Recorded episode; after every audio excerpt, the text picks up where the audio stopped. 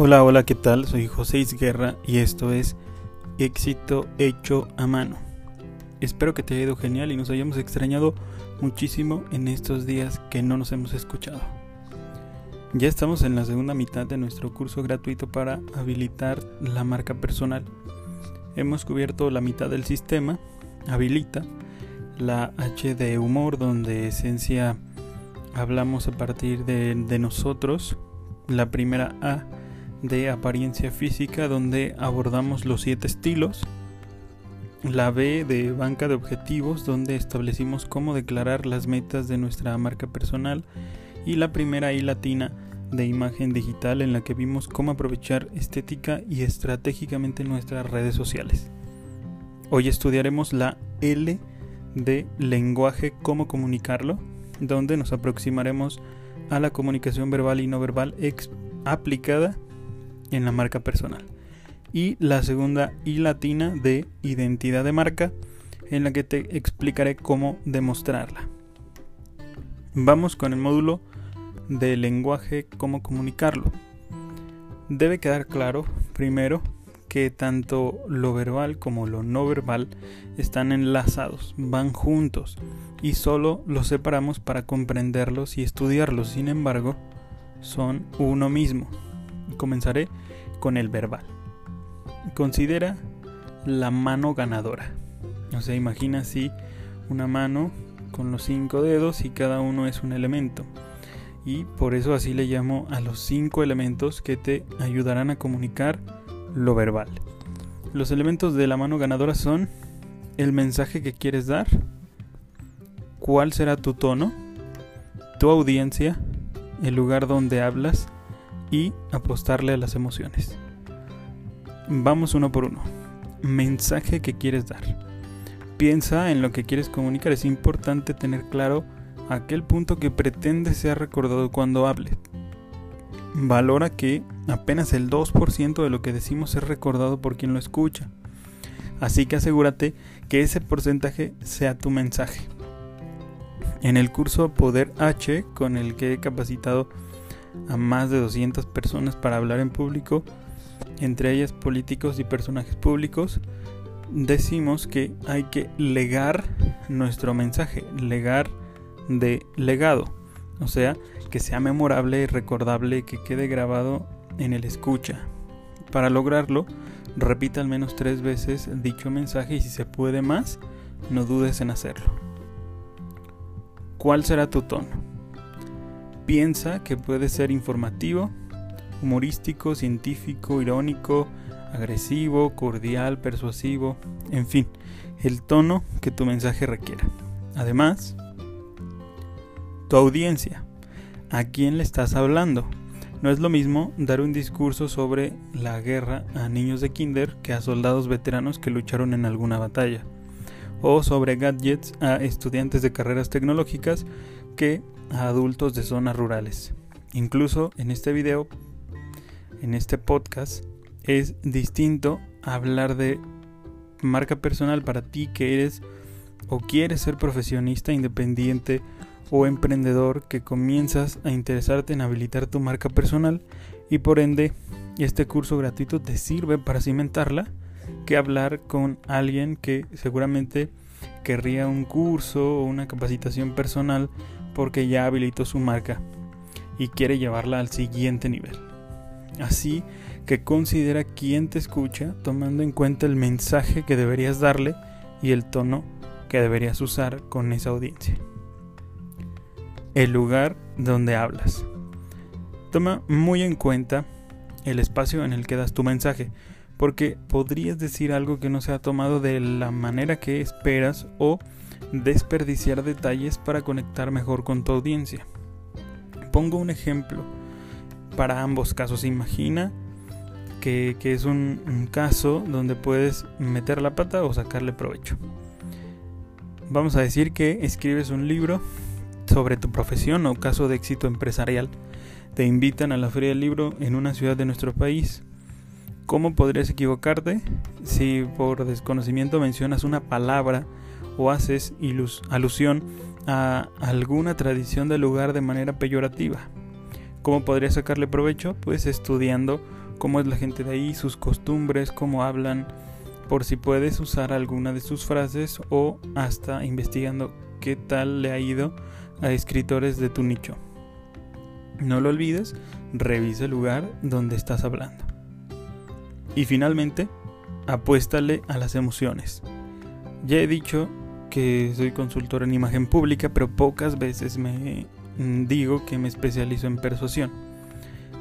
Pienso que si vamos a abrir la boca, toma el mismo esfuerzo hacerlo para persuadir que no hacerlo, así que optemos por lo primero. La mejor forma de comunicar es llegando al corazón, a las emociones. ¿Cómo puedes lograrlo? Te doy unos tips.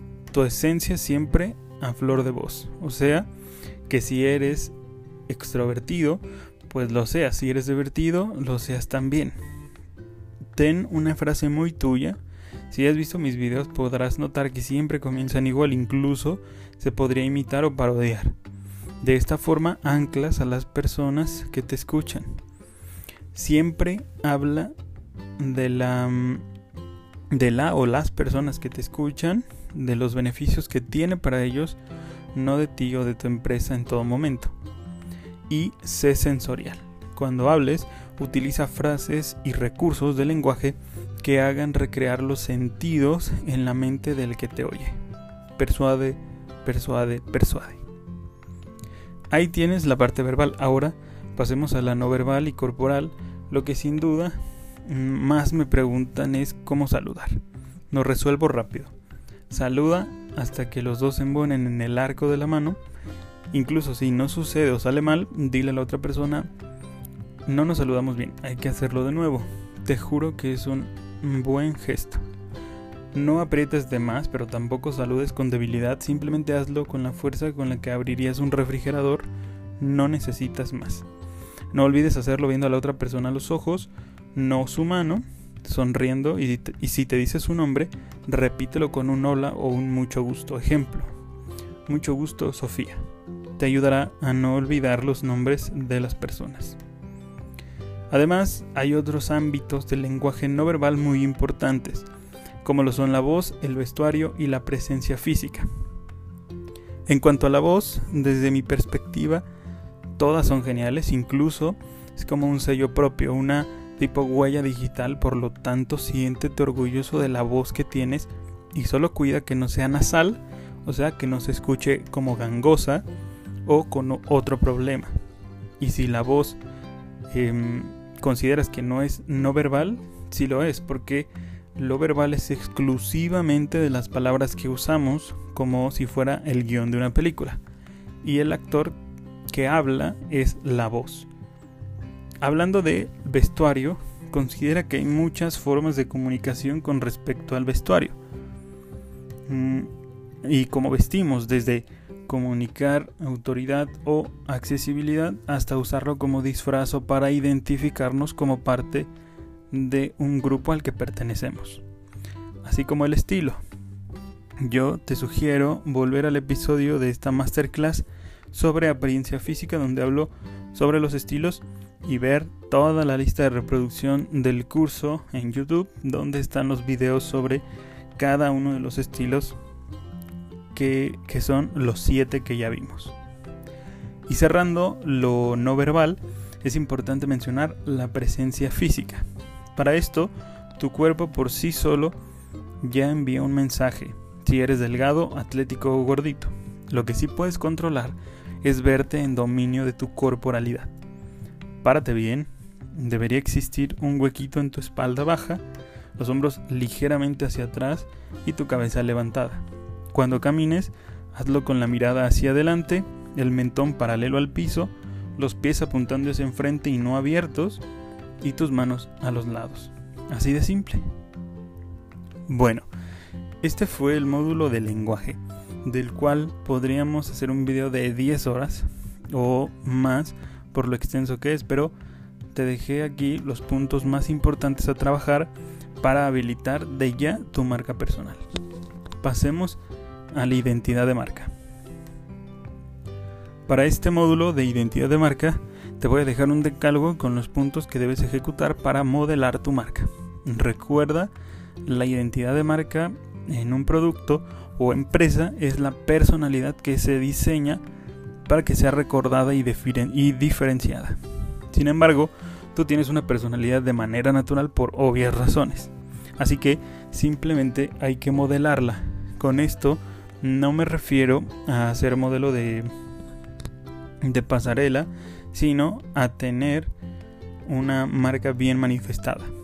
Por lo tanto, este punto es fundamental para monetizar tu esencia, tu personalidad de marca. Este es el decálogo. 1. Frase corta de marca. Con esto me refiero que cuando digas un ¿a qué te dedicas? Lo hagas con un toque de dramatización y mencionando algún beneficio para tus clientes. Por ejemplo, en vez de soy contador, podrías decir me dedico a proteger el dinero de mis clientes para que paguen lo justo en su declaración anual. 2. Identidad gráfica. Si tienes un logotipo con tu nombre, puede que, mm, que, sea muy bueno, pero si no lo presumes en tus redes no sirve, así que ponlo en tus publicaciones. También elige un color o paleta de colores que tu marca personal se identifique. Dependerá mucho de tu esencia y profesión. Si vas a mi perfil de Instagram, podrás ver que todo es morado y amarillo, porque para mí el valor más importante es el poder transformador. Y el morado es el color de la magia, de lo que cambia y pasa por metamorfosis. Y el amarillo funge como énfasis en detalles y letras y comunica alegría, pero también es el color del entendimiento y transmisión de conocimiento para muchas culturas. Y seguramente una maestra de yoga, de yoga elegirá verdes y beiges, un abogado negros y plateados. ¿Qué colores elegirás tú? Cuéntame en los comentarios. 3. Papelería y material con tu identidad de marca.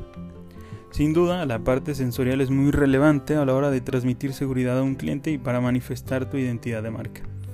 Aquí están incluidas las hojas membretadas, las tarjetas de presentación, los sobres con tu logotipo y los colores que hayas elegido.